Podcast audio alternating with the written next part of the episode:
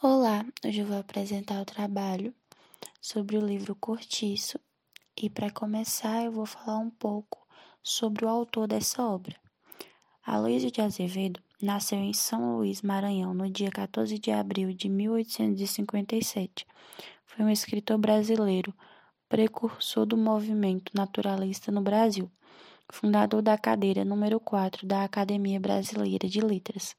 Atuou em 1897 e 1913. Aloysio foi um romancista, contista, cronista, diplomata, caricaturista e jornalista brasileiro, além de desenhista e pintor. Escreveu diversas obras, sendo considerado o importante abolicionista brasileiro pois criticou a escravidão no país, ressaltando o tema racial. Assim, foi precursor do movimento naturalista no Brasil, com a publicação da obra O Mulato, em 1881. Grande parte de sua obra foi influenciada pelos escritores Essa de Queiroz e Emily Zola. Figura multifacetada, Aloísio foi nomeado diplomata em 1895, viajando por diversos países: Itália, Inglaterra, Espanha, Argentina, Paraguai e Japão. Nesse momento, resolveu deixar de lado sua profissão de escritor. Faleceu em Buenos Aires, Argentina, com 55 anos, no dia 21 de janeiro de 1913. O livro Cortiço narra inicialmente a saga de João Romão, rumo ao enriquecimento. Para acumular capital, ele explora os empregados e se utiliza até do furto para conseguir atingir seus objetivos. João Romão é o dono do cortiço, da taverna e da pedre pedreira. Sua amante, Bertoleza, o ajuda de domingo a domingo, trabalhando sem descanso, em oposição a a João Romão surge a figura de Miranda, o comerciante bem estabelecido que cria uma disputa acirrada com o taverneiro por um abraço de terra que deseja comprar para aumentar seu quintal. Não havendo consenso, há rompimento provisório de relações entre os dois. Com inveja de Miranda, que possui condição social mais elevada, João Romão trabalha ardorosamente e passa por privações para enriquecer mais que seu oponente. Um fato, no entanto, muda a perspectiva do dono do cortiço.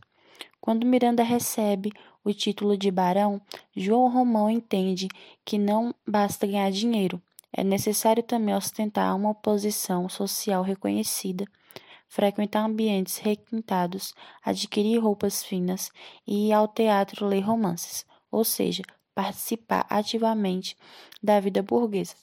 No cortiço, parlamentamente, estão os moradores de menor ambição financeira. Destacam-se Rita, Baiana e Capoeira Firmo, Jerônimo e Piedade.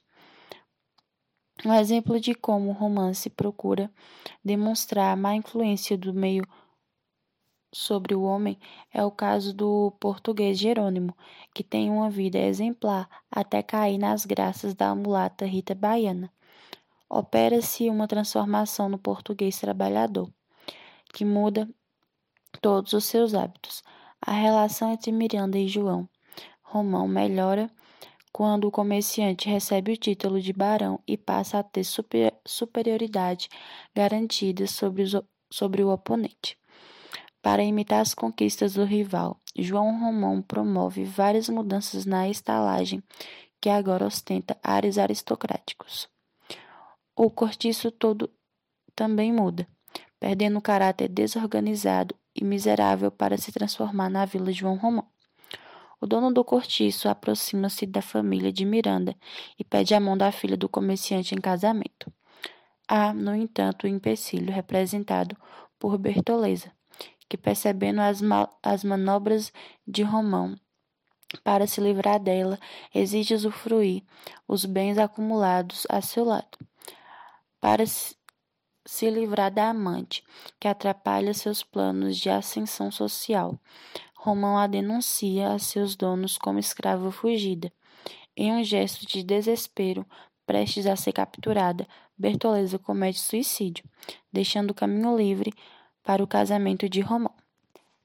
Característica do, do naturalismo presente na obra. O Cortiço é considerado o melhor representante do movimento naturalista brasileiro.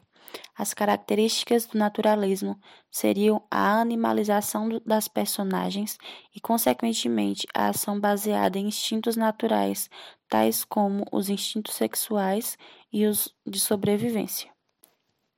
Achei a obra extremamente interessante, a história bem contada, os fatos bem narrados, e nota-se que a Luiz de Azevedo expõe de maneira exagerada como no fim do século XIX o homem branco era enaltecido, sendo considerado inclusive em estudos científicos como um ser superior ao negro. Ao mesmo tempo que temos o endeusamento do homem branco, temos negros sendo animalizados ao extremo, o que é presente até os dias de hoje na sociedade.